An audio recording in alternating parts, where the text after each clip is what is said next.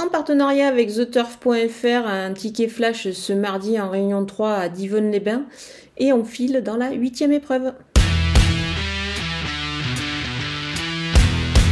Le numéro 2, Falco de Vandel, est vraiment bien engagé euh, dans cette course. Et puis en plus, il a tiré le numéro 2 derrière la voiture. Ça fait encore un point pour lui euh, avant le coup. Euh, il a vraiment tout pour plaire ici. Moi, je le vois passer le poteau en tête. Je vais l'associer au numéro 5, Qui se présente au mieux dans cette épreuve. Il devrait pourquoi pas bah, réaliser une belle perf. Alors certes, il n'est déféré que des antérieurs, d'habitude c'est des quatre pieds, mais c'est pas un souci. Je pense qu'il est capable de, bah, de se distinguer. On va garder ces deux éléments pour un couplet gagnant placé.